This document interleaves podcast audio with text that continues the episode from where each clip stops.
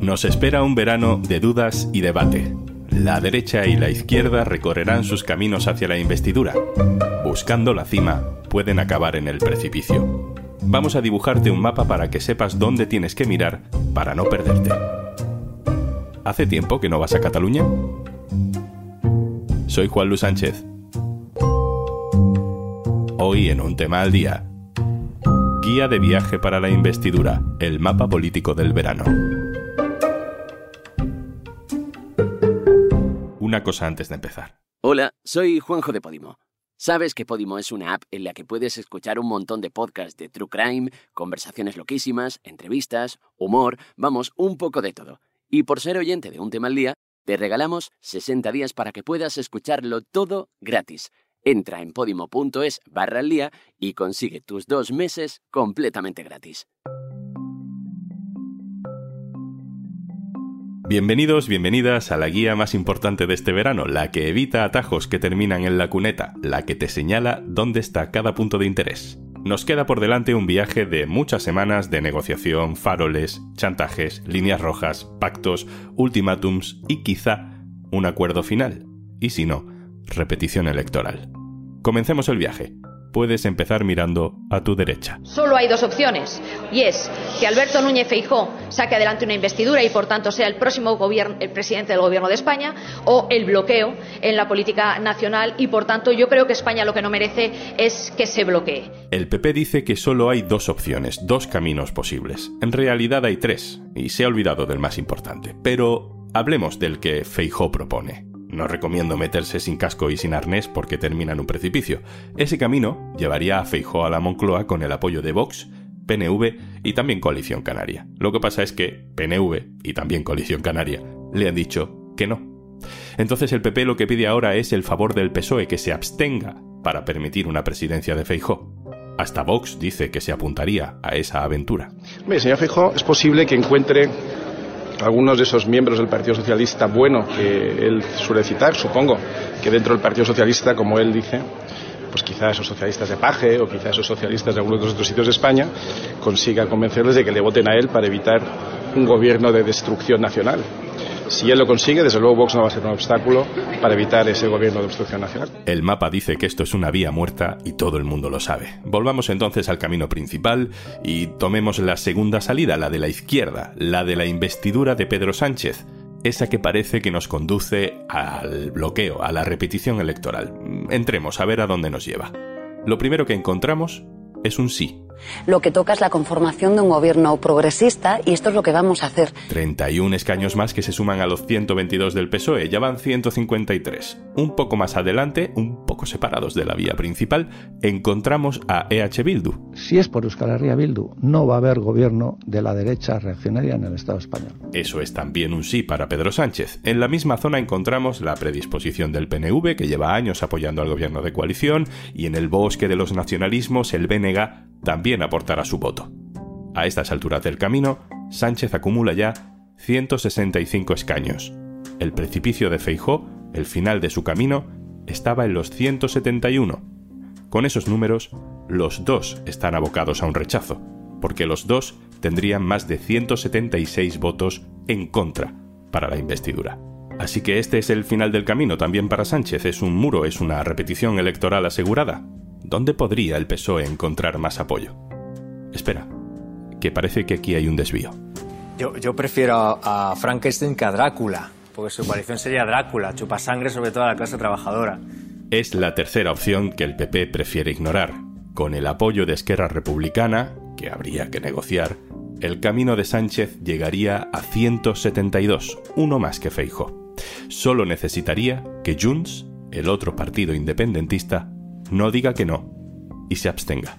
Y así, sin darnos cuenta, el camino nos ha vuelto a llevar a Cataluña. Neus Tomás, compañera, hola. Hola, Juan Lu. En la política española todos los caminos llevan a Cataluña. Aquí seguimos. Es el elefante en la habitación que sigue y que aparece y reaparece en función de la aritmética, ¿no? Lo mismo hay mucha gente que hace tiempo que no visita políticamente Cataluña, que no le presta tanta atención, ¿no? Así que ayúdanos a hacer un poco el mapa de la situación porque seguramente ha cambiado y le vamos a dar mucho uso a ese mapa durante el verano. Lo primero, lo más básico, Neus, es Junts, el partido que se tiene que abstener para que Pedro Sánchez sea presidente y no haya repetición electoral. ¿Qué es Junts? Pues te haré la versión corta porque podríamos dedicarle casi un podcast entero, pero para resumirlo diría que Junts es la enésima metamorfosis de lo que fue Convergencia, pero que ya se parece muy poco al partido que fundó Jordi Pujol. Es un poco una amalgama extraña en la que unos sí se reclaman herederos de Convergencia y otros prácticamente hacen ver que no la conocieron, y eso que incluso muchos habían militado ¿eh? en el partido cuando existía. Es un poco el caso de Puigdemont, pero no solo el de él. Junts, para que me entendáis, es una formación que se reclama independentista, pero solo y sobre todo independentista, es decir, por encima de ideologías. Eh, Puigdemont y mucha gente ahí dentro dice que no se definen ni de izquierdas ni de derechas, aunque luego cuando mira sus programas electorales, pues las propuestas económicas, por ejemplo, en materia de impuestos, pues de izquierdas no serían, ¿no? Y luego en la dirección, pues eso, hay perfiles muy diversos. Hay pues desde exaltos cargos de la etapa de Artur Mas, a alcaldes que han ganado las elecciones hace muy poco con una estrategia muy parecida a la de Convergencia de toda la vida, es decir, han aguantado sus alcaldías. Luego hay gente recién llegada, como el exconseller y durante muchos años un, alto ejecutivo de la Caixa, Jaume Giró. Hay gente de un perfil muy populista, Laura Borràs, que seguro que la tienes presente. Y en medio diría que hay gente con visiones muy distintas e incluso a veces enfrentadas, y que no acaban rompiendo pues por gente como el secretario general Jordi Turull que está ahí navegando en las distintas almas que hay en el partido. Turull es el secretario general, probablemente al que más vamos a ver en los medios de comunicación, pero por encima de todos esos nombres que me has dicho está siempre la figura de Carles Puigdemont. Sí, sí, sí, sí. Todo, todo pasa por él. Incluso cuando él no quiere, porque es, eh, Carles Puigdemont él era independentista cuando el independentismo prácticamente no existía, cuando era un movimiento muy, muy, muy minoritario, ¿no? Entonces, aunque hace décadas que no ejerce de periodista, se nota que lo fue. Es decir, es alguien que a diferencia de Turull le gusta mucho el tema de la comunicación, sabe manejarla. También es un tipo que le interesa muy poco la vida interna de los partidos. Él no va a la mayoría de reuniones del partido, estas famosas ejecutivas que hacen todos los partidos, él pasa de todo eso pero en cambio tiene un ascendente importantísimo en el partido y también en el mundo independentista. O sea, por lo que me cuentas, Neus, no hay una obligación moral o una obligación ideológica fundacional en Junts que les empuje muy fuerte, muy fuerte a tener que decirle que sí a Pedro Sánchez para evitar beneficiar a la derecha o una repetición electoral. Mm, no. Es decir, en su estrategia pesará más el riesgo de que una nueva convocatoria electoral les hiciese perder más votos y más influencia que la disyuntiva esta de Vox o Cataluña. No les afecta y creo que no les afecta tampoco a gran parte de sus votantes. Será un cálculo electoral en clave interna, pero no el hecho de que pueda o no gobernar la derecha en España. Piensa que hay una parte, que no sé decirte si es mayoritaria o no, y soy incapaz de saberlo y creo que nadie lo sabe, pero que calculan que un gobierno de derecha y extrema derecha ayudaría a crecer al independentismo y es muy probable que fuese así. De hecho, el candidato del PP aquí en Cataluña lo reconoció, ¿no? Y eso, aunque pueda parecer contradictorio, puede ser un incentivo para dejarla pasar eh, llegado el caso, ¿no? Por lo tanto, el hecho de que pueda haber una repetición electoral a ellos no les condiciona a la hora de negociar, ciertamente. Hay gente que puede estar pensando, pues oye, si el problema es Puigdemont, se le indulta. ya se indultó a otros líderes del independentismo y, la verdad es que no ha habido debacle electoral, así que Pedro Sánchez podría decir, no me va a desgastar mucho más, ¿no? Con el mismo argumento se podría hacer. Bueno, inmediatamente, por plazos, creo que sería complicado, porque para indultar tendría que haber sido juzgado y condenado, ¿no? Y de momento todo eso no ha pasado. Como siempre, juristas tiene la Iglesia. La opción esta de, de indultar a Puigdemont es lo que hace tiempo que se ha denominado como el indulto previo, ¿no? Pero muchos expertos dicen que eso no puede hacerse. Y de hecho a Puigdemont, cada vez que se le ha preguntado en las pocas entrevistas que ha dado aquí, siempre dice que no quiere ni oír hablar de esta opción porque esto no va de soluciones individuales. ¿Y qué quieren entonces? ¿Qué quiere Junts? Bueno, el punto de partida llevan días repitiéndolo, es la amnistía y que se autorice la celebración de un referéndum. Es verdad que ellos han llegado a cifrar en más de 4.000, en 4.200 los represaliados, los que están pendientes de juicio por alguna vinculación al proceso, pero no son 4.200. Es, es, decir, el portal Verificat es uno de los que ha comprobado, hace un año lo, calculó y, más o menos es la misma cifra, que eran unas 700 personas las que están pendientes de juicio.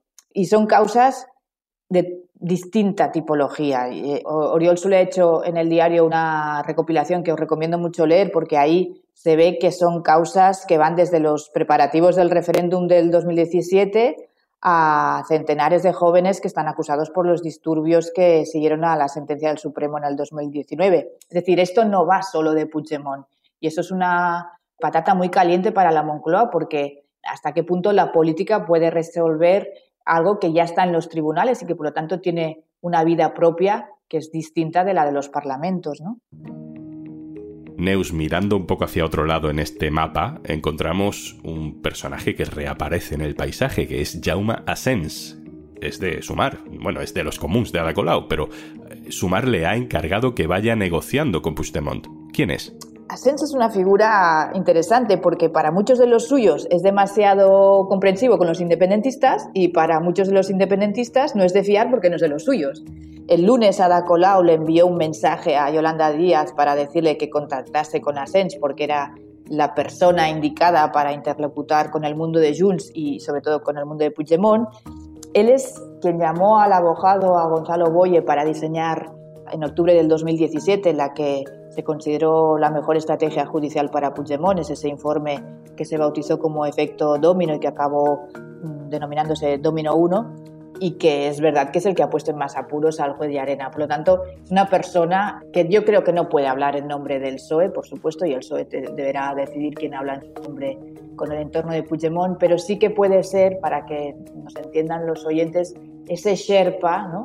que puede intuir por dónde puede ir de las peticiones de Waterloo. Asens fue importante eh, en la estrategia de salida de Carles Puigdemont y de hecho contabas este martes en una crónica una conversación entre Asens y Miquel Iceta del PSOE que también explica algunas cosas de las que están sucediendo ahora, ¿no? Sí, la explicaba porque, bueno, es un almuerzo que, se produjo hace tiempo, pero que, que creo que ilustra muy bien un poco dónde estamos, ¿no? En ese almuerzo, Asens le explicó a Iceta, que entonces era dirigente del PSC y todavía no era ministro, cómo se dibujó la táctica judicial que suponía que Puigdemont se instalase en Bruselas. ¿no? Y después de explicarle toda la táctica, pues Iceta, que ya sabes que es un político que nunca da puntada sin hilo, le contestó a Asens con una pregunta. Le dijo, ¿y no le explicaste cómo volver? Y claro, esa es una de las claves. Hemos estado relatando que Junts no plantea la negociación de la investidura de Sánchez en términos eh, personales para Puigdemont, pero es evidente que su futuro judicial sobrevuela siempre en cualquier conversación que aborde el conflicto catalán, ¿no? Y bueno, que mejor lo sabes de arena. Pues Neus, te voy a hacer la típica jugarreta para terminar capítulo y, antes de que te vayas de vacaciones, es que con todo este lío puedes. Una porra. ¿Tú crees que al final del camino hay investidura o hay precipicio, hay bloqueo? Pues es que yo ya hace mucho tiempo que decidí que no, hago porras cuando se trata de la política catalana, porque lo más fácil es, es equivocarse. No voy a hacer porra, voy a expresar un deseo. Ojalá no haya bloqueo. Neus Tomás, directora junta del diario, responsable de la información del diario.es en Cataluña. Un abrazo, gracias. A vosotros.